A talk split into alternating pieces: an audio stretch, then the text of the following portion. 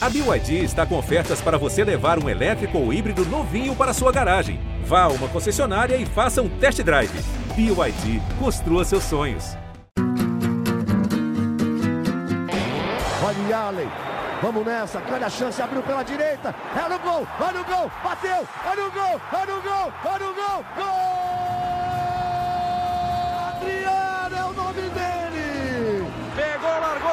Dentro da grande área, o Fernandão bate, gol! Faz o gol, garoto, faz o gol, faz o gol, faz o gol, faz o gol, é no gol, é no gol, é no gol, é do Inter! Torcedor Colorado, iniciando mais um podcast aqui em Gé. Globo, episódio 237. Estamos a poucas horas do primeiro jogo das oitavas de final da Copa Libertadores da América.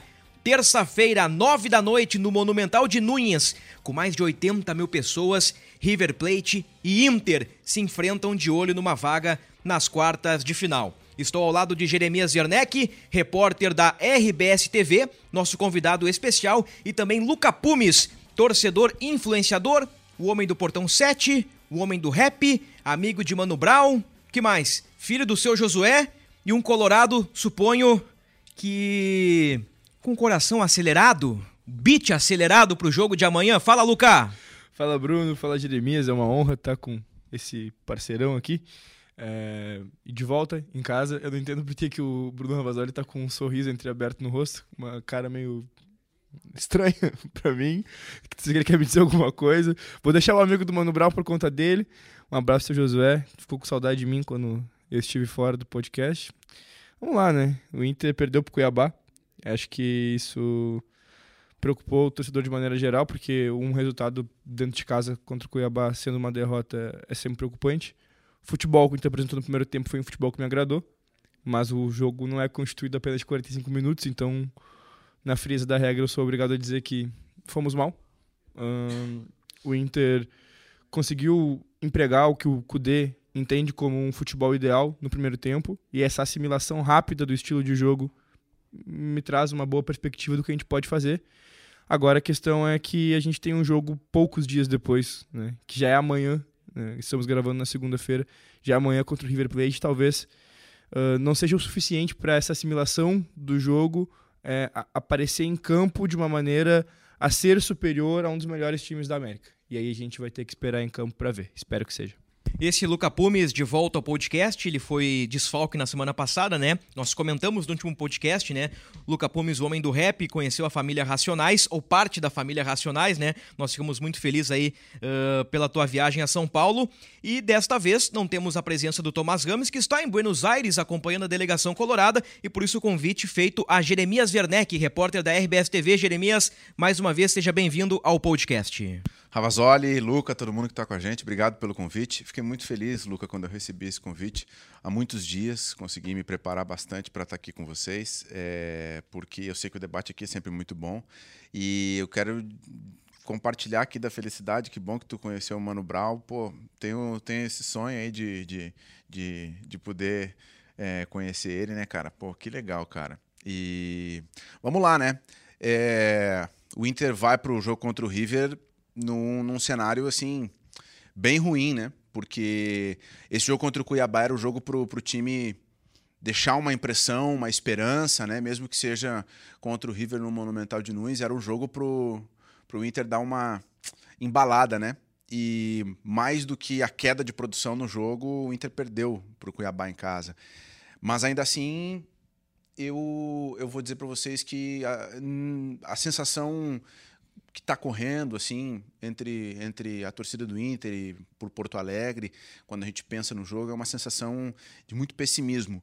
Eu não vejo com tão pessimismo assim esse confronto. Não vejo como um confronto tão desequilibrado assim. E a gente pode é, bater um papo sobre isso. Com certeza. Dois times que vivem momentos opostos na temporada, né?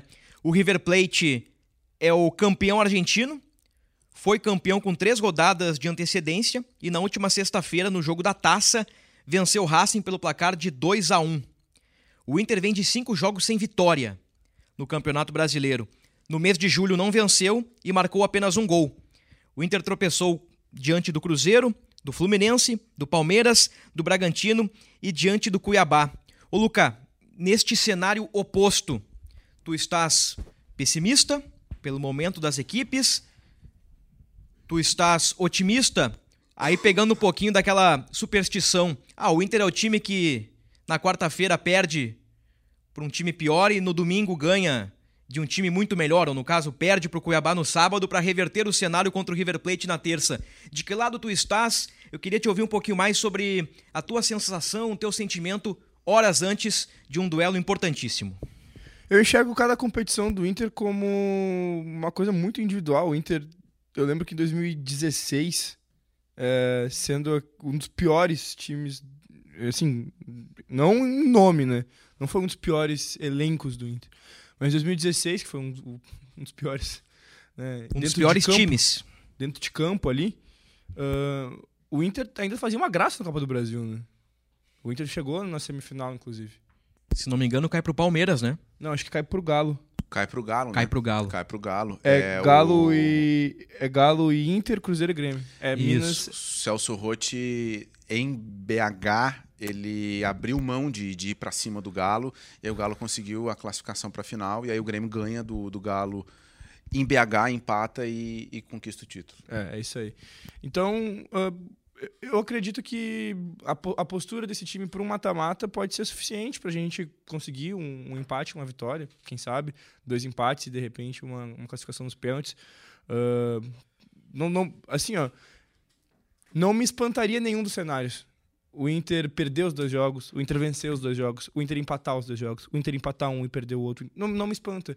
São, são duas equipes que têm suas qualidades. Obviamente, o River vem no melhor momento.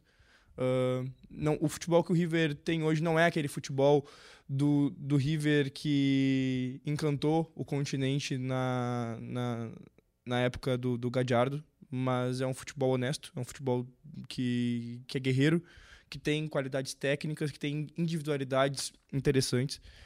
Ah, ao mesmo tempo que o Inter hoje está se reforçando, tem uma mentalidade diferente de futebol, tem tradição, tem suas Copas Libertadores. Eu acho que está muito em aberto. Eu não vejo esse momento do Inter fora, de, fora da, da competição, fora da Libertadores, como um limitador. Nem se o Inter tivesse vencido o Cuiabá, eu diria, bah, agora o Inter está pronto. Então, nem, tanto, nem tão ao céu, nem tão ao mar. Mas uma coisa que tu me, me, me traz na tua explanação, Bruno, que eu acho muito interessante, é que tu fala que o Inter está cinco partidas sem vencer. E aí, várias vezes a gente já falou sobre o Inter ser um time de contradições. Porque muitas vezes aqui a gente já falou, o Inter tá tanto sem vencer, daqui a pouco a gente ficou, ah, mas tá tanto sem perder, e fica nesse vai e vem, porque se- sempre tem muito. A chave disso é que o time empata bastante. A chave do, de sequências que mudam rapidamente, de tá tanto tempo sem vencer, tá tanto tempo sem perder, é um time que empata bastante. E isso me frustra um pouco. A gente tá sempre tentando entender o que, que é o Inter, qual é o Inter que vai entrar em campo, se é o Inter que tá tanto tempo sem perder, tanto tempo sem vencer. Sei. O Inter, acho que muitas vezes é meio, meio mole, assim, de maneira geral. A gente tá no meio da tabela e agora para baixo do meio da tabela diz um pouco disso, sobre o Inter é, ficar tempos de alívio e tempos de preocupação. O Inter está 20 pontos atrás do líder Botafogo. É uma diferença enorme. E não chegamos ainda na 19 rodada, né? Não chegamos na metade do campeonato e o Inter já está 20 pontos atrás. Ou seja, o Inter está praticamente, ou virtualmente, fora da briga pelo título. Taça, por incrível que pareça, só Libertadores, né? Porque pela distância para o líder Botafogo, o Inter não será campeão brasileiro. Vou- eu vou te dizer mais, tá? Antes da gente avançar para para River e Inter. Com a derrota para o Cuiabá em casa, para o Inter chegar numa vaga direta à Libertadores, ele vai ter que fazer um segundo turno de um aproveitamento superior a 60, 60 e poucos por cento, tá? No- nos pontos corridos de 2003 para cá, que é com formato de 20 times, a média é o campeão ter 65, 70% de aproveitamento. Em resumo, assim, ó, uma conta de padaria. O Inter no segundo turno, para bater com vaga direta, vai ter que fazer um segundo turno de campeão ou de vice-campeão. Então, além de estar fora da briga pelo título, não virtualmente, factualmente ele está fora, é, o Inter também está distante de uma vaga direta à Libertadores no ano que vem, via Campeonato Brasileiro, né, nesse cenário atual. E isso é muito em decorrência do que o final do ciclo humano deixou e desse início do Cudê que, sinceramente, é, tem um empate e uma derrota, mas é, não tem como, como a gente fazer um julgamento do, do trabalho do Cudê agora, pelo pouco tempo que ele tem, né? Então, o resultado do Cuiabá, além de ser um, um freio de mão puxado para chegar em Buenos Aires, também tem esse aspecto do, do Inter estar tá longe da ponta, não só do primeiro colocado, que é um balizador, mas da vaga para Libertadores. O Inter está muito distante. Né? E, e, esse recorte do Cudê, apesar da derrota para o Cuiabá, eu acho o recorte do Cudê até agora interessante. Pelo que o Inter fez em Bragança Paulista e pelo primeiro tempo contra o Cuiabá. Mas é pouco tempo até o jogo do River. E me preocupa que o segundo tempo do Cuiabá seja repetido no Monumental de Nunes. Não, não, não, não. Isso não, isso não tem como repetir. Por pela, tra... pela, pela, grandeza do jogo, né? É por pelo, se tratar de um adversário melhor, fora de casa, um adversário cascudo, acostumado a vencer. O time do Inter foi reformulado no segundo semestre. Tem Arangues, Bruno Henrique, Rocher. Tem a base do Mano, o legado do Mano Menezes, que é muito pequeno. Então, essa soma de fatores me preocupa para o jogo do River. Eu não me preocupo em duas goleadas, por exemplo, numa discrepância em campo. Me preocupa o fato do Inter ser eliminado e acabar o ano em agosto. Porque se o Inter cai na Libertadores, acaba o ano. Vai ser esses 60%, 70% para pegar a vaga direta. Vai ser mais um ano de fracasso. É, eu não, eu não, eu, eu realmente não tenho uma conta de cabeça, assim. Não sei se chega a 70%, acho que não. Acho que teria que fazer um percentual menor. Mas ainda quero propor um debate ainda sobre Inter e Cuiabá.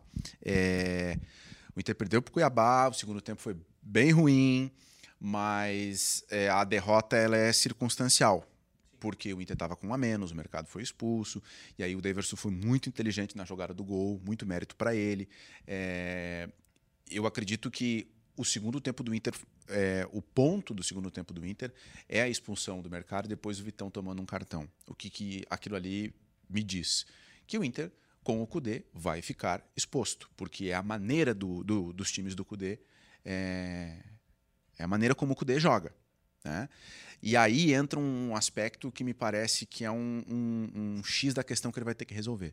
Se o Inter do Cudê joga com os dois laterais liberados para atacar, ele vai ter os dois laterais atacando, os dois atacantes lá perto da área para se movimentar, abrir buraco, os três é, meias ali na frente dando suporte e dando linha de passe, e ele vai ter um cara só para ficar junto com, com os zagueiros. Esse cara é o volante. O Inter não tem um volante assim, tá? É, e o próprio Gabriel, que está voltando, não é esse volantão. Ele é o melhor primeiro volante que o Inter tem, mas não é esse volantão. E o Inter contra o Cuiabá, por jogar em casa, por querer se impor, por querer colocar as ideias do Cudê, foi para cima. No primeiro tempo martelou, pressionou, teve mais chances, merecia ter feito é, um resultado melhor. É, e depois, quando o Inter ficou exposto, pagou o preço. Esse é o, é o X da questão. E se ao mesmo tempo o Inter do Cudê já apresentou ideias novas, já foi um time mais intenso, com picos de intensidade muito grande, com conceitos muito bons, já também ficou claro esse, esse problema, esse ônus, assim, é, é, o calcanhar de Aquiles do time está muito claro com o Kudê. Né? Conseguir se defender quando perde a bola. Esse é o grande calcanhar de Aquiles. Porque com a bola, o Inter vai atacar. O Inter tem um cara de, drible, de drible o Alan Patrick vai achar um passe, daqui a algum tempo o Inter vai conseguir melhorar a pontaria. Mas e quando o Inter perder a bola, como é que ele vai se defender? E os zagueiros do Inter, que foram contratados todos em cima de uma outra maneira de jogar, não são caras de perseguição longa, não são caras de. são caras de um outro jeito. Né? O próprio mercado, é, até pela condição física dele, é de outro jeito. E o mercado exposto, a chance dele tomar cartão de jogo sim, jogo também é enorme. Eu acho que tua linha de raciocínio ela tá quase perfeita. Eu só discordo um pouquinho do segundo tempo do Cuiabá. Eu penso que antes da expulsão do mercado já havia uma queda nítida de intensidade que talvez passe pelo preparo físico, que foi um grande problema do Inter ao longo da temporada. Primeiro tempo bom, de imposição, 1 a 0, chance para fazer mais, toma um gol de bola parada, bola aérea defensiva, num vacilo total que o Raniel, um cara alto, vai no mano a mano, vai no X1 com Bustos. Mais um gol de bola aérea que o Inter sofre. O segundo tempo, o Inter tem o ímpeto, tem posse de bola, mas eu já senti que o time estava pouco mais devagar, um pouco mais lento, o Cuiabá aos poucos se armando e num dos contra-ataques o mercado é expulso. E quando o mercado é expulso e o Cudê expõe o time mais ainda, né? Ele recompõe com o René, põe Tauan, tira Johnny e põe mais um meio atacante, creio que Maurício, naquele Uhum, isso momento, ele abre mais ainda o time com um homem a menos. Aí o Cuiabá, no fim do jogo, fez o gol da vitória e ficou cinco minutos trocando passes no campo do Inter. É, mas é que daí, é, sobre as trocas do Cudê, né?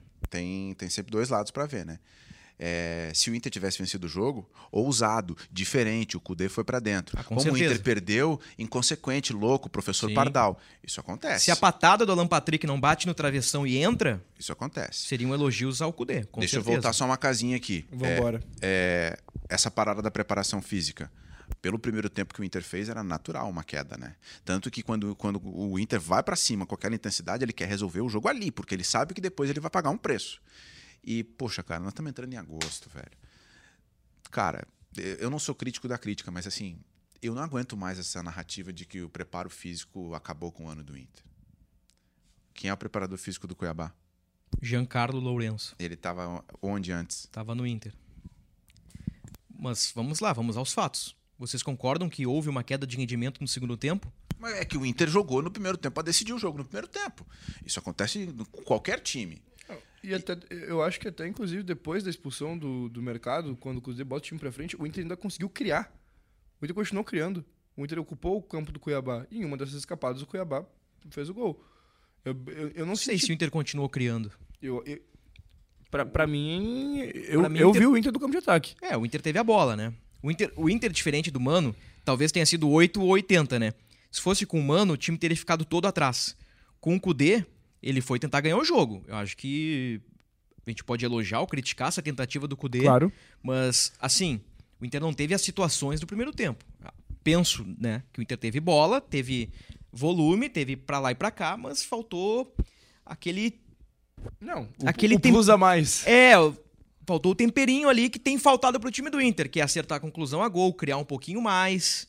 O time do Inter tem problemas, né, Sim, ofensivamente. Com certeza. Mas é isso, eu, eu te atrapalhei no meio da tua explanação, Luca. Não, não, é- é- era basicamente isso. Que eu falei era, era basicamente isso. Mas me atendo a Gabriel Mercado faz tempo que eu, Uhum. né, que eu falo. ah, é, é o Tomás que fala do Vitão, né? É o Tomás. O É. Tomás tem sido um crítico do um Vitão. crítico do Vitão. Pra mim, o- enquanto o Vitão não tiver uma dupla que dê 100% de segurança pra ele, pra ele ser o, o zagueiro que ele pode ser, não vai dar certo.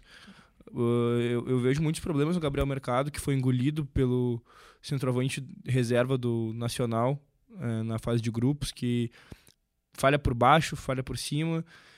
Ah, o mercado fez o que deveria fazer ali para não gerar o contra-ataque. Se ele tivesse com uma imposição física suficiente para chegar na bola, ele não teria que ter engrossado para cima do cara. Talvez se ele tivesse, se ele fosse maior, não sei, cara. Eu acho que ele não é um zagueiro, ele, ele não é suficiente pro Inter hoje. Pra mim, Gabriel Mercado não é suficiente pro Inter hoje. Ah, é, dentro de campo ele é uma liderança. Nós temos outras lideranças. Ah, mas é um jogador experiente, então tá. Então que seja experiente no vestiário, que quando precisar ali, sei lá, num, num segundo tempo ele entre, mas o Inter vencendo uma partida, dando espaço, recebendo bola na área. Gabriel Mercado é o zagueiro que vai ser o, o, o, o que cara que vai afastar todas as bolas? Não é, não é. Rodrigo Moledo é esse cara, que não tá, não pode Tá jogar. fora, suspenso por doping. Uma baita perda pro Inter. Agora, eu acompanhei atentamente a linha de raciocínio do Jeremias, disse que discordo pontualmente ali da questão do segundo tempo. Para mim, até a expulsão do mercado, o Inter já tinha tido uma queda em campo. Acho que naturalmente o, o, o jogo ficaria mais equilibrado, mesmo que o mercado não fosse expulso. E claro, se o mercado continuasse em campo, o Inter teria mais chance de vencer o jogo, mas já não tinha ah, a mesma intensidade, o mesmo ímpeto do primeiro tempo e até em oportunidades de gol. Mas o Jeremias ele, ele faz um recorte interessante do Inter do Eduardo Cudê, que é um time mais intenso, que tem o perde pressiona, um time que criou chances contra o Bragantino, fez um bom primeiro tempo contra o Cuiabá, é um Inter já diferente. A gente consegue ver alguma evolução ou ver um Inter diferente em campo. Mas ao mesmo tempo, o Jeremias apresenta um ponto que pode ser o X da questão pró-River na terça-feira, que é a linha alta e zagueiros não tão rápidos. O mercado é zagueiro de posicionamento. Se pegar no mano a mano com Beltrán e Barco, se o Inter perde a bola na frente e toma contra-ataque, essa linha alta vai sofrer com o River Plate. Então, eu ouvi atentamente o Jeremias, eu concordo com boa parte do que ele disse e me preocupo ainda mais. Eu fiquei mais preocupado ainda. Então tu iria com Vitão e Nico. Não, eu iria com Vitão e Mercado. Porque eu acho que são os melhores. Não tem. Ah, penso que hoje não tem como tirar um jogador de hierarquia como o mercado para colocar o Nico Hernandes, que tem meia dúzia de jogos na temporada. Ainda mais num jogo como esse. Né? Ainda mais num jogo decisivo, né? E o cara é, como tu disseste, é um dos líderes do vestiário, né? Se é para tirar o mercado, que tire depois do River. Eu vou, eu vou despejar aqui alguns números e depois Bora eu lá. Vou, vou mostrar que, mesmo com esses números, é, não, não dá para ter tanto pessimismo, tá? O Monumental de Nunes foi inaugurado em 1938. Foi reformado agora, está batendo mais de 80 mil pessoas, né? Essa é a primeira vez na história do estádio do River que o River ganhou 14 partidas seguidas em casa, tá? Que legal. ganhou 11 pelo Campeonato Argentino e 3 pela Libertadores. Ou seja, bateu um recorde aí e tal. Ganhou o Campeonato Argentino de braçada. É um time com o Demichelis que mudou em relação ao, ao time do Gajardo. Já tinha um desgaste no final da época do Gajardo. É, o time ofensivamente está jogando muito bem. É um time que flutua, é um time que tem a bola é, e não, não, manda, não, não faz bola vertical, não faz bola longa, é, se defende com a bola, pressiona alto. Tem algumas ideias bem parecidas com a do Cudê, ou o, o Inter do Cudê vai ter ideias bem parecidas com a do River. E chega muito embalado e com muita vontade de ir longe na Libertadores. É, esse é o primeiro trabalho do Demichelis.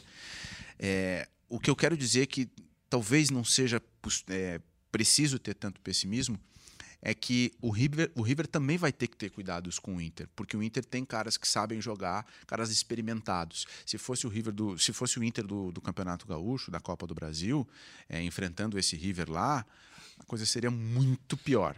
Né? Muito pior. Mas o Inter é, tem caras experientes e eu acredito que essa, essa coisa assim de essa cancha, essa experiência vai ajudar o Inter. É óbvio que o Inter tem que jogar bola, mas o, diminuir o ritmo, botar o pé em cima da bola, se tomar uma pressão, cobrar um tiro de meta é, não tão rápido, isso vai fazer diferença num cenário como esse, num jogo como esse. Que em tese o Inter não vai jogar retrancado, eu não consigo imaginar o Inter jogar retrancado, é, em que o River vai meter pressão. Então, essa experiência que o Alan Patrick tem, que o mercado tem, que o René, em certa medida, também tem, é, que o Arangues pode dar, a gente não sabe a condição física do Arangues, né? É, o próprio Valência, para fazer pivô lá na frente. Eu acredito que isso vai fazer muita diferença no jogo. Se o Inter conseguir usar isso, o Inter é, respira no jogo. Se não. Rocher Bustos, Mercado Vitão René, Johnny, Depena, Arangues Wanderson, Alan Patrick e Ener. Esse é o time base do Cudê hoje. Tem bons jogadores aí. O Jeremias tem razão nesse ponto. É. Mas aí eu volto a discordar de Jeremias Werneck, Aí, aí. que é o que eu disse um pouquinho atrás. Que esse time foi formado na janela do segundo semestre. Perfeito. Tem Perfeito. poucos dias de trabalho. Por mais que a gente já tenha exaltado aqui uma evolução do Palmeiras, que foi o último jogo do Mano, Bragantino e Cuiabá, mesmo que o Inter não tenha vencido e a gente viu evolução e citamos aqui os, os bons pontos do Inter de Eduardo Cudê, não me anima muito. Não me anima muito. Eu estou. Eu penso que estou realista. Talvez não esteja. Talvez eu esteja pessimista e não realista. Mas vejo o River como total favorito. Vive um grande momento na temporada, embalado por N vitórias consecutivas no seu estádio, mais de 80 mil pessoas. Um time que fez uma campanha tímida, né? Na fase de grupos, levou 5 a 1 do Fluminense no Maracanã, deu uma guinada, campeão argentino com três rodadas de antecedência. Luca Pumes fecha o rosto, fecha ali, um semblante do Luca Pumes é péssimo nesse momento, Obrigado, porque Bruno. nós estamos tirando a esperança do torcedor Luca Pumes. Mas pra mim este é o cenário. É um cenário de um River muito favorito, um time cascudo, Ele é acostumado a favorito. ganhar, pronto, preparado contra um Inter que tem boa qualidade, tem um bom treinador agora. Não que o Mano não seja um bom treinador, mas um treinador que talvez se adapte melhor ou, ou dê uma cara melhor ao time do Inter, mas que ainda está no início de trabalho e o grupo recém-reconstruído. Bruno Henrique, Arangues, Rocher, essa galera aí, Ener Valência, o pessoal tem pouco tempo de clube. O Inter formou um time para o segundo semestre, e aí vem uma crítica, né? O Inter demorou muito para formar o time. O Inter esperou o Gauchão, esperou a Copa do Brasil, até Brasileirão. Aí trouxe agora no segundo semestre bons jogadores. O Inter tem um time de trintões, mas é um time bom, um time experiente, talvez um time de Copa. Talvez a esperança colorada seja essa, né, Luca? Tem um in, foi, incorpor... ba foi, basicamente o que eu falei, né? É que, é, é, encorpar um, um, personagem, encorpar um time de Copa. Se tu pegar resultado, desempenho e o próprio cenário, o River é favorito. Poxa, o Inter trocou o treinador faz duas semanas. Quer mais atestado de que o Inter estava mal do que o próprio Inter trocar o treinador? Que ele, Inter, tinha dito reiteradas vezes que ia manter? Depois de cinco derrotas seguidas. Não, ele é o treinador. Perdeu o Granal. Não, ele é o treinador. Não tá jogando nada. Não, ele é o treinador. Aí faltando 15 dias pro jogo, vai lá e troca ele. O próprio Inter deu um atestado de que ele não tá bem. Né? Só que, de novo, uh, eu não eu entendo que possa ter um pessimismo olhando os números, mas pela, pela hierarquia, pelos caras que o Inter tem, e por ser um jogo mata-mata específico, essa experiência dos caras pode dar um fôlego para o Inter. Né? Não significa que o Inter vai chegar lá e vai tocar três no River. Mas eu não vejo assim como, como favas contadas, entendeu? O River mete quatro lá e depois ganha 2 a 1 um aqui, porque o Inter vai. Não, não vejo é, isso. Até acho que não também. Não vejo isso. Tá? Não vejo isso. É... E conhecendo o Kudê, mais ou menos assim, pelo que a gente conhece, ele vai tentar incendiar justamente a, a atitude do time né? com estratégia, com coisas pontuais, mas vai tentar incendiar a atitude do time para jogar num, num, cenário como esse. Quero te ouvir mais um pouco, Luca. Ah, Bruno, eu acho que a gente pode passar a régua aí, cara. Eu fiquei, eu fiquei reflexivo porque vocês dois trazem bons pontos. Eu, eu quando me estendo aqui, eu gosto de, de palestrar, mas eu fiquei um pouco mais mais introspectivo aqui, porque. Pô, o Bruno acabou, quebrou tua espinha. É, cara, é que é complicado. Tipo, eu, eu realmente sou um cara mais passional. Né?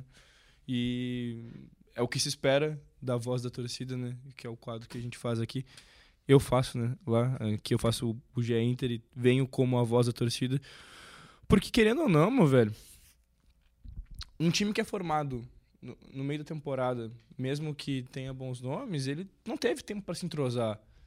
E aí tu pega um time que tá na ponta dos cascos. Eu vi vários e vários torcedores falando: "Não, eu tô feliz de pegar o River". Eu não tô feliz nada de pegar o River, nada, nada, nada, nada, nada. Por mim eu queria fugir do River, eu queria que, ele, que o River e, o, e outro time assim que é, é, tradicional, que sabe jogar Libertadores, se explodissem antes de jogar com o Inter. Mas óbvio, a gente não, não, não pode não pode baixar a guarda, né? É só que esses números que o Jeremias traz aí, não tem como não desanimar o cara também, né? Tipo, uh, tu pega um, um, time que tá embalado, que tá bem, que tá, que tá motivado, que tem vontade, que é tradicional, que é campeão, que tem bons jogadores.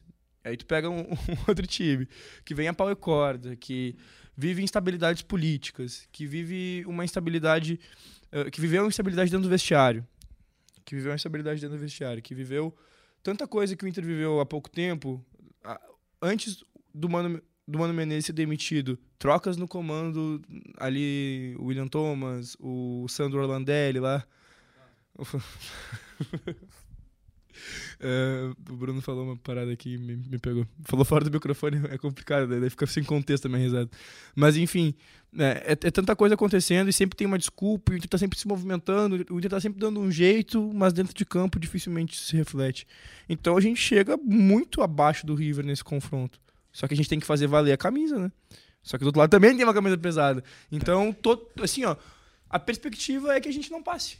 A perspectiva é que a gente não passe e que a gente Uh, né, tem aí mais uma frustração e comece a pensar 2024 agora, que era uma coisa que eu não queria. Eu falo desde, desde antes do Inter ser eliminado na Copa do Brasil. Quer dizer, desde que o Inter foi eliminado da Copa do Brasil. Eu não quero ter que começar a pensar 2024 agora. Tem muito tempo em 2023 para eu ter que ficar pensando em 2024. A tendência é essa, mas uh, o que a gente tem que se apegar é, é, é, é, na mística. É tudo que a gente tem é a mística. Deixa, deixa eu te dizer assim, ó. É... Pelo que eu não, não vi grandes jogos do River, não vi, não vi uma grande quantidade tá, de jogos do River. Mas, assim, é um time que joga com. Tô, tô tentando sacudir o Luca aqui, tá? É, é, uma, é uma parada. Tá é tentando parada, erguer o Luca aqui. É uma parada, sim, é uma parada difícil, é dura, é dura, tá? É. Monumental cheio, o River batendo recordes e o ataque fluindo, tem o barco. Ele tá tentando me ajudar. Beleza. Só que assim, é um time que joga com linha alta, inclusive mais alta do que o próprio Inter, porque é um mecanismo que o time já está acostumado a fazer, então joga com linha alta. Os dois laterais é, dá para dá pra enfrentar, tá? Ainda que o Wanderson não viva um grande momento, assim, tecnicamente, dá para enfrentar. É... é um time que gosta de ter a bola para se proteger com a bola. Então, se tu conseguir roubar, tu consegue fazer a casa cair, e isso casa, isso encaixa com a ideia do, do Inter do Cudê de pressionar e roubar. E assim, cara, é, é ruim pegar o River, mas também é uma oportunidade pro Inter mostrar que tem, que tem sangue, entendeu? Com, mesmo que seja um time que mudou o treinador, que tenha jogadores que estão chegando há muito pouco tempo, é um time que tem é, o Bruno Henrique, cara, do que da amostra que eu vi do, do Bruno Henrique, que é muito pouca, mas também conhecendo o histórico dele, o Bruno Henrique tem lugar nesse time do Inter. E é um cara extremamente importante para jogos assim, né? Então é uma parada torta, mas o River tem deficiências, né? É, e, e tem que jogar. Né? Tem que jogar. O Inter já, o Inter na própria história já fez jogos, confrontos em que entrou não sendo favorito, entrou inclusive com, com cenários parecidos como esse e o time conseguiu dar uma resposta, sabe? É, é o que o Luca fala da mística, né? O que eu brinquei no início do podcast, nós brincamos fora do ar. O Inter é o time que no sábado perde para o Cuiabá e na terça-feira pode ganhar do River no Monumental. É. O Inter de 2021 é aquele que fracassou no Beira-Rio contra um time da zona do rebaixamento e na, na outra semana meteu 4 a 0 no Flamengo de Renato Portaluppi, que encantava o Brasil à época.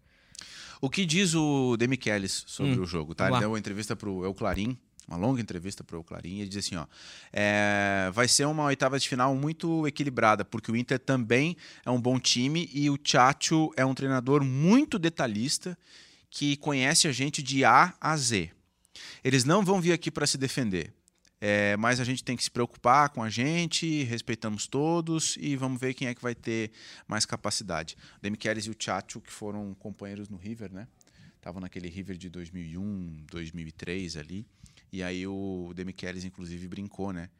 Que quando saiu o sorteio das oitavas de final, tu viu essa história aí, Luca?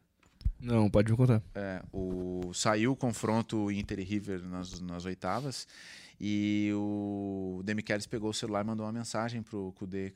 Ah, Tchatcho, vou enfrentar o Inter, tu conhece os caras, já passou por lá, me dá umas dicas e tal. E o Kudê visualizou e não respondeu. e aí, porque Grande. ele não estava no Inter. Ele não estava, ele estava no Galo. É, se eu não me engano, ele estava no Galo. Acho que ele não tinha saído ainda. Talvez ele tivesse saído quando deu a, a, a quando deu o sorteio. Acho que o Kudê não estava mais no Galo. Aí ele disse assim: ó, quando saiu o sorteio, mandei uma mensagem para ele passar informações do Inter. É, me demorei na resposta e poucos dias ele foi confirmado como novo técnico do Inter. E aí ele me respondeu dizendo que ia passar todas as informações ao contrário. E aí o Demichelis disse uma coisa bem Eduardo Cudê, né? É, enfim. Que baita figura. São dois caras que têm semelhanças, assim, é, no, no, na ideia de jogo. Então, também por isso eu vejo que o jogo deve ter alguma igualdade, né? Pelo que eu estou entendendo da fala do Jeremias, da fala do Luca e do meu pensamento, nós podemos concluir que o River é o favorito, por tudo que nós destacamos, né? Do momento, do título argentino, uh, da sequência do Monumental de Nunes. É, ele é mais favorito na ida por jogar diante de 80 mil pessoas em Buenos Aires. O Inter é um time que não está pronto, está no início de trabalho com o Eduardo Cudê, embora já tenha dado algumas amostras boas. É um time que foi reconstruído no segundo semestre e é um time que fracassou em 2023 até agora. Galchão, Copa do Brasil e o Brasileirão do Inter até agora é muito pobre, né? Não sei se um fracasso, mas é muito pobre o campeonato do Inter. Porém, eu gostei do, dos argumentos do Jeremias citando o time de Copa que o Inter montou. Um time cascudo, experiente, e talvez seja o ponto que o torcedor pode se apegar para os duelos contra o River. Daqui a pouco o Inter faz uma campanha meia-boca no Brasileirão. Cara, o futebol ele é muito louco, né? Daqui a pouco esse time do Inter cria uma química de Copa. Enervalência, com a qualidade que tem, faz um gol. O Arangues potencializa. Wanderson começa a jogar. Bruno Henrique entra no segundo tempo, dá um outro ritmo e o Inter pode surpreender também pela mística. Mas assim, cara, vá lá. É, o Inter não, não ter ganho o Campeonato Gaúcho é frustrante. É, fracasso. O, o, Inter ter sido eliminado precocemente na Copa do Brasil, pô, beleza. Outro, outro fracasso. Fracasso. O Inter tá muito mal no brasileiro, é um problema. O Inter é um Ainda não é, É, um fracasso. Mas é o terceiro pior ataque. É o terceiro né? pior ataque. Então, assim, é, vá lá. Só que eu eu quero colocar um ponto aqui. A partir do momento em que o Inter trocou o treinador, esses números não podem entrar na análise. Porque o cara não estava aqui, entendeu? É, a temporada do Inter é essa, mas o momento do time não é mais esse. Sim. O momento do time não é esse. E assim, a partir do momento em que o Inter troca o treinador, pode acontecer de tudo. Como diria o Diogo Nogueira, inclusive nada. Mas. ah, Uma roleta russa, então. pode acontecer. Cara, é, tá, tá- tá tá entendendo Claro, o que eu tô claro. querendo dizer? É, o Inter tem uma temporada decepcionante. Ou algo até mais forte do que isso. Só que a partir do momento em que ele troca o Kudê, o Inter tá dizendo, ó, nós estamos tentando alguma coisa diferente. Eu vou te dizer mais. A atuação que o Inter tiver em Buenos Aires contra o River vai dar o tom do que, do que vai ser o confronto, por óbvio, e do que vai ser o resto do ano do Inter. Entendeu? É um jogo chave, assim. Pra gente. É um termômetro do que, que o Inter vai fazer. É, é Entendeu? um- é um jogo chave pro Inter, né? Pra campanha, Pra mas- campanha. mas um símbolo, assim. E também, pensando um pouquinho fora do jogo, pro futuro do clube. Porque se o Inter cai pro River nas oitavas, a chance de reeleição da gestão Barcelos, ela praticamente vai por água abaixo. E lá na, e eu- isso eu tô pensando lá na frente, né? Isso, tô pensando lá na frente. Porque nós sabemos que a troca de Mano por Kudê, além de uma tentativa de dar um gás em campo, ela é uma tentativa também de dar resultados para lá na frente ter um impacto na eleição. Isso também tem que ser dito, né? Mas Com o foco certeza. agora é o campo. É, o é, foco é o eu, campo. eu, eu, assim, essa parada é muito importante, influencia em muitas coisas, mas eu vejo isso como secundário, assim, no momento, sabe? É, eu vejo isso como. Com certeza. O, o que importa é Libertadores agora. Isso aí é uma, consequ... Isso é uma consequência secundária lá na frente. Tem- Imagina tem assim, grana ó. envolvida, tem credibilidade envolvida, tem um monte de coisa envolvida. Imagina assim, ó, cenários, tá, Luca? O Inter pode ir lá fazer um puta, um baita de um jogo, se, se impor, controlar, pressionar, é, tirar espaços do River, o River sofrer para atacar o Inter. Deixa uma coisa. Ou o Inter faz tudo isso e o River se impõe na qualidade e vence, com dois gols, é, um do De La Cruz e outro do Nacho. Bah, o Inter competiu, o Inter foi de igual para igual, mas os caras estão mais entrosados, eles têm qualidade e ganharam do Inter. Ou o Inter vai lá e, mesmo organizado, é, não deu tempo, não assimilou as ideias e o River atropela. É muito superior e ganha por 2 a 0 sendo que o placar poderia ter sido outro. É, é- é isso que eu quero dizer. O desempenho do Inter em Buenos Aires me parece que vai dizer o que que é esse Inter do Cudê. Que a gente não sabe dizer o que que é. Eu não sei dizer o que que é o Inter do Cudê. E o Inter também não sabe. E a partir do momento em que ele troca o treinador faltando duas semanas, ele assumiu esse risco. Por isso que eu brinquei com, com o Diogo Nogueira. Tudo pode acontecer. Entendeu? Eu não sei que Inter é esse. Ninguém sabe. Sabe? Então, na margem de, de não saber, é que pode acontecer alguma coisa. Eu é acho- pouco, é muito pouco. Eu acho que nós não sabemos quem é o Inter desde novembro de 2022, Não, eu, quando a- eu, termina o Campeonato Brasileiro. Não, eu vou discordar de ti. É, de janeiro até junho a gente sabia o que, que era o Inter. Era um, era um Inter é, subaproveitado. A gente sabia que era. Agora a gente não sabe. Agora a gente não tem noção. Subaproveitado, tu diz pelas escolhas do treinador, à época, Mano Menezes. E hum, pelas escolhas do treinador e pela gestão de grupo. A partir do momento que o Inter tirou todos os reservas, o nível de competitividade despencou. E, o- e o- é, o- a, a temporada de vários jogadores que foram destacados no Inter no ano passado, na minha visão, também passa por isso. Sim. Tem um, um, aspas, zona de conforto aí. Mas É. assim, o Inter teve momentos que. Vou utilizar uma palavra talvez forte, mas acho que vocês vão entender. Teve momentos que o Inter nos enganou. Por exemplo, recentemente, há 10 jogos sem perder. Aquela sequência que teve que começou no Metropolitanos pós-Grenal. Uhum. Mas, tipo assim, John foi melhor em campo em 4, 5 jogos. O que, que eu quero dizer com isso? Eu senti falta de identidade. Eu, eu não sabia o que, que era o Inter. Eu nunca soube em 2023 o que, que era o time do Inter.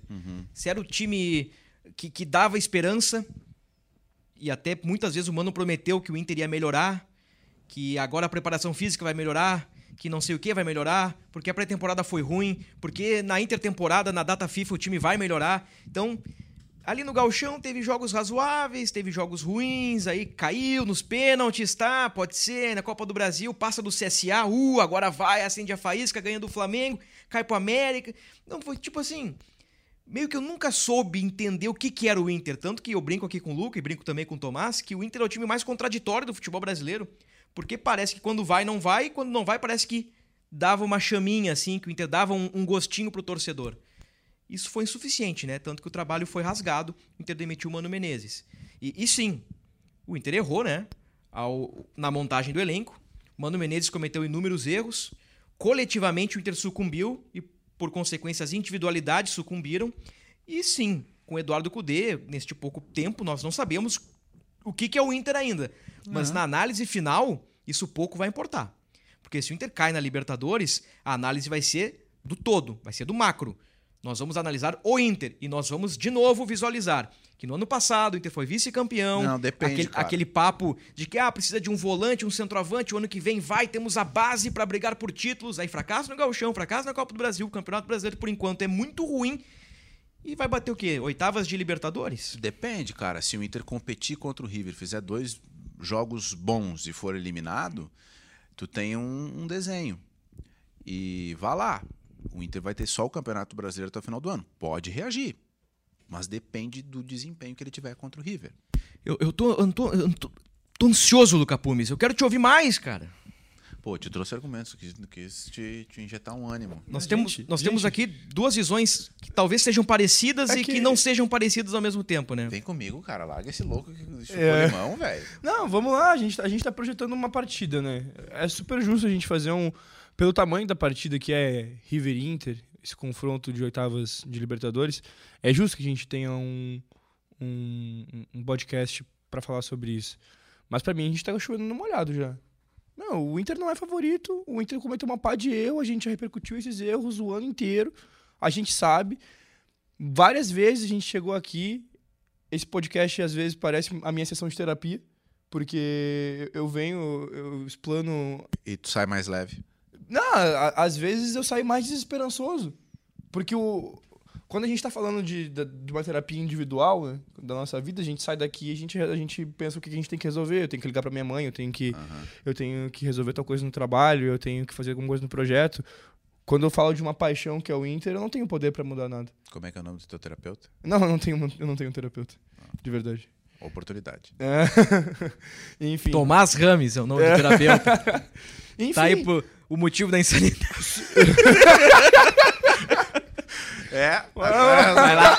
Agora tudo se encaixa. Um abraço pro Tomás, que tá em Buenos Aires nesse momento, enlouquecido. Pouco atucanado, né? Mas enfim, ah, tem, tem muitos momentos que a gente chegou aqui pra falar do Inter e os problemas do Inter se repetem. E o Inter parece, nos últimos anos, estar num ciclo vicioso que projeta uma temporada que vai ser melhor e dá um jeito de estragar o, o ano seguinte no começo dela. Então, seja lá o que for pra acontecer com o Inter, a gente só vai ver em campo, porque o Inter já cansou de. O Inter já cansou de finalizar as nossas teses. Ah, Quando a gente achava que alguma coisa boa ia acontecer, o Inter ia lá e passava um vexame, e aí a gente ficava receoso e usava as melhores palavras para dizer o porquê que, porquê que o Inter tinha que se cuidar, lá, lá, o Inter ia lá e arrebentava numa partida. Então, pô, é cansativo, velho. É cansativo. Hoje eu estou cansado. Hoje eu estou cansado.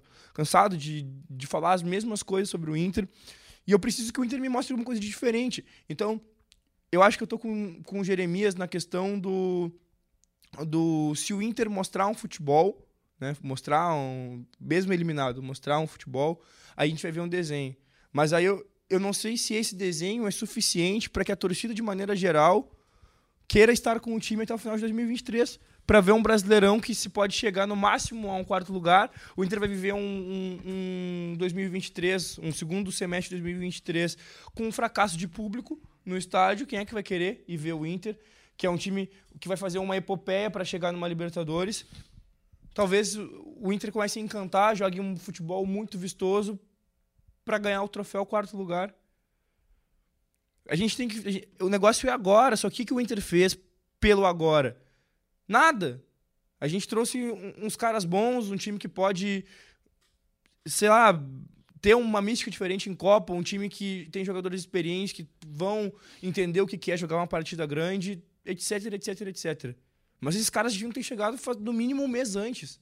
No mínimo um mês antes. Minha teoria é que o Inter tá fazendo um bom time pro Gauchão 2024. Minha boca pode ser calada, posso ficar com a boca cheia de formiga na quarta-feira. Não, bruxo, que isso. Caso. É? Caso. Essa expressão aí lá, lá no Sarandi. oh, calma aí. É, não. não, mas assim, o Inter pode ir lá no Monumental de Nunes e vencer o jogo. Porque dissemos aqui, tem jogadores de qualidade. O Inter tem Arangues, tem Alan Patrick, tem Enervalência, um jogo de Copa, daqui a pouco baixo espírito de Copa. Claro. Já, já, vimos vários exemplos de times que fracassaram no pontos corridos e chegaram a finais de Copas. Com certeza. Times que no meu tempo, né, dando uma de velho aqui. Não faz tanto tempo, na verdade, né? O, o Luca é jovem, mas ele lembra. Época do gol qualificado. Por exemplo, o jogo da fumaça lá do Estudiantes. O Inter não, joga, não jogava nada com o senhor Jorge Fossati. Nem no Galchão jogou, nem no Campeonato Brasileiro jogou. E o Inter foi lá e eliminou o Estudiantes. Golzinho do Juliano, golzinho qualificado. Daqui a pouco consegue, perde 1x0 lá, ganha 1x0 aqui no Upa-Upa, vamos que vamos. E pode classificar, pode pegar Atlético ou Bolívar nas quartas. Dá um, uma sorte, entre aspas, de pegar o Bolívar tudo bem que jogam 4 mil metros, mas o Inter seria favorito no confronto. Daqui a pouco cai numa semifinal aí, pega um Flamengo da vida. Claro que isso pode acontecer. É futebol e o Inter tem jogadores de qualidade. O Inter de agora não é mais o Inter do Galchão, lembrança pertinente do Jeremias. Mas eu insisto, e, e, e vem um pouquinho do meu pessimismo, que esse time foi formulado há pouco tempo, tem jogador voltando de lesão. O Arangues, por exemplo, é um caso que acredito que não tenha condições para jogar 90 minutos. Bruno Henrique chegou há pouco. O Rocher está conhecendo a linha de defesa agora. O, o Ener Valência está se adaptando agora. Tem jogadores abaixo do ano passado. Depena segue abaixo. O Wanderson segue abaixo. O Inter está em construção em agosto a poucas horas de um jogo contra o River. É este o motivo da minha preocupação. Este, por isso o tamanho do meu pessimismo. E eu discordo um pouquinho de vocês. Ah, o Inter faz dois jogos muito bons contra o River e vai dar perspectiva para o fim do ano. Para mim isso não vai mudar absolutamente nada, tomando de cinco ou perdendo os pênaltis. Porque vai ser mais um fracasso e é aí que eu penso que a análise vai ser o macro. Não, mas peraí. De, de pegar, vai voltar lá Melgar, vai voltar lá os não, tantos não, anos sem um títulos. Só um pouquinho. Se o Inter perde e toma cinco do River, tá? No cenário hipotético, é terra arrasada. Agora, se o Inter perde 1 a 0 em Buenos Aires e aqui é 0 a 0 pressiona cai e tal. Cai nos pênaltis.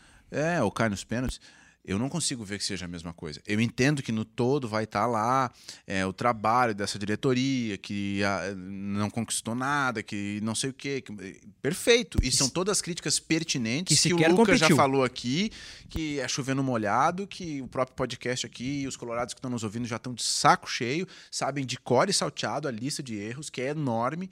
É um arquivo de Word de sei lá quantas páginas. É, só que eu não consigo ver que o jeito é, que o Inter, se for eliminado, o jeito dessa eliminação, não vai ter impacto no resto do ano. Eu tô com o Jeremias nessa. Tá? E, de novo, eu não sei que Inter é esse do Cudê. Não é o Inter do Campeonato Gaúcho, não é. Eu não sei que time é esse. E o jogo para ver que time é esse é agora contra o River. Isso não era contra o Bragantino profundamente. e muito menos contra o Cuiabá. Contra o Cuiabá a amostra não foi boa, e tem um freio de mão puxado, mas assim, eu não sei que Inter é esse do Cudê. A gente vai começar a ver mais claramente contra o River. Hum. Num jogo que é de exceção. É. Mata-mata, é. na casa dos caras, em Buenos Aires, com um time embalado, um time que joga pra cima.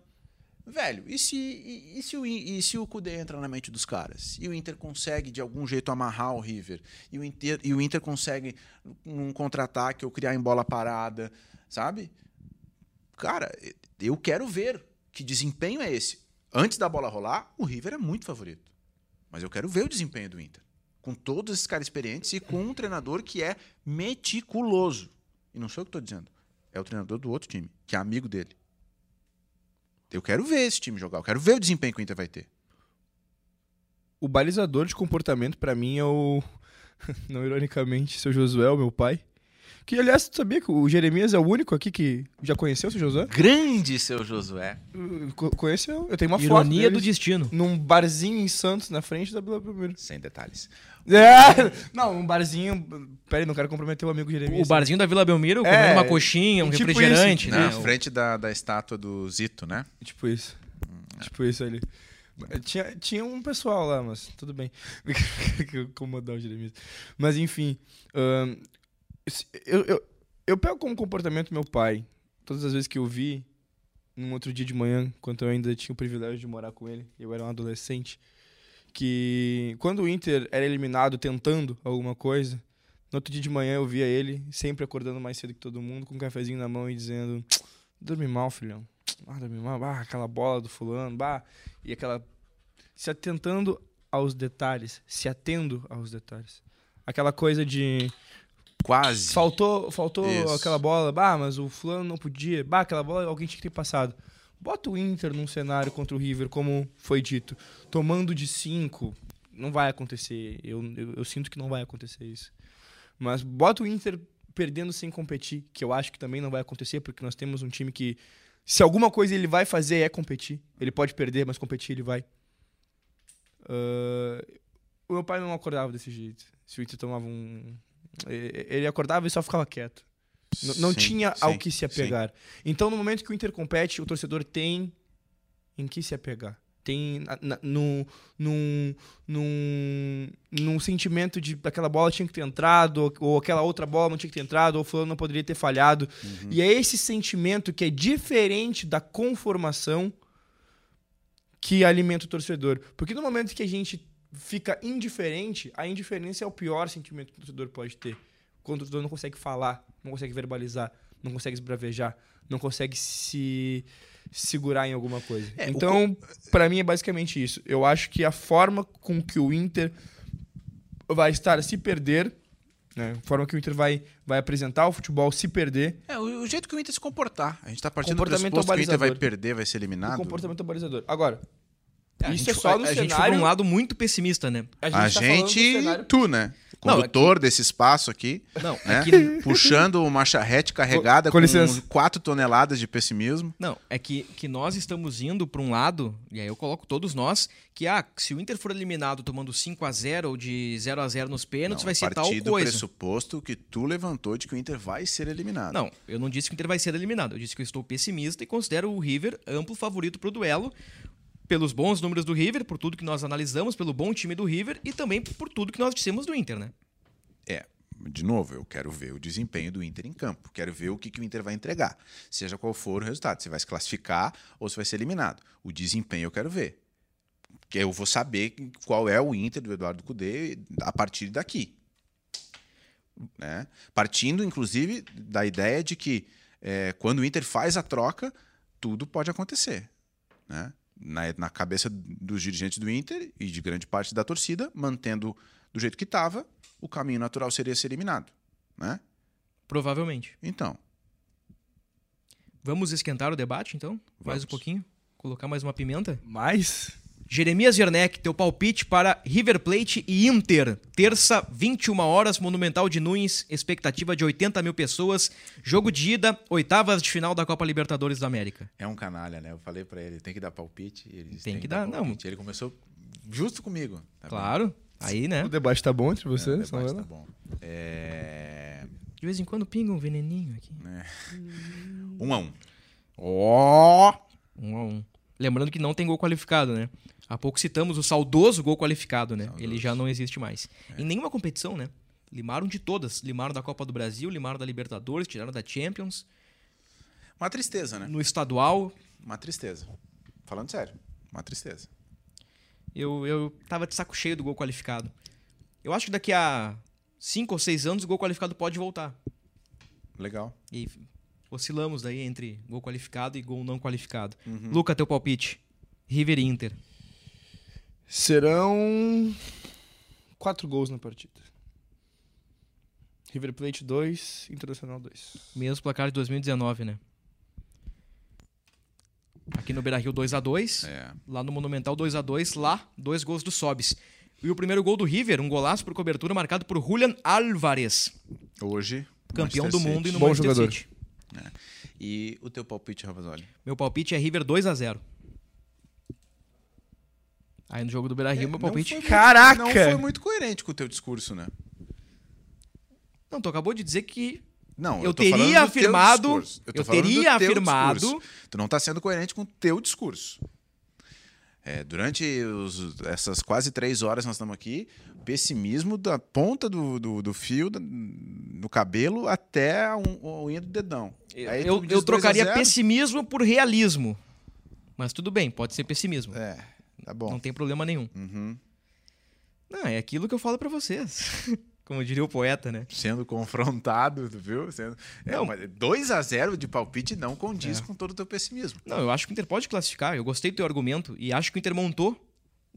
Nós demos matéria e nós conversamos aqui nos bastidores que o Inter deu, digamos, um all-in Aham, na temporada ao contratar jogadores mais experientes e tentar formar um time de Copa. aham. Rocher, jogador de Copa do Mundo. Bustos, campeão da Sul-Americana. Mercado, campeão da Libertadores pelo River em 2015. Exatamente. René, campeão pelo Flamengo. Isso. Johnny não tem tanta experiência. E Arangues, jogador de Copa do Mundo. Ganhou Copa Sul-Americana, jogou Copa do Mundo, ganhou Copa América.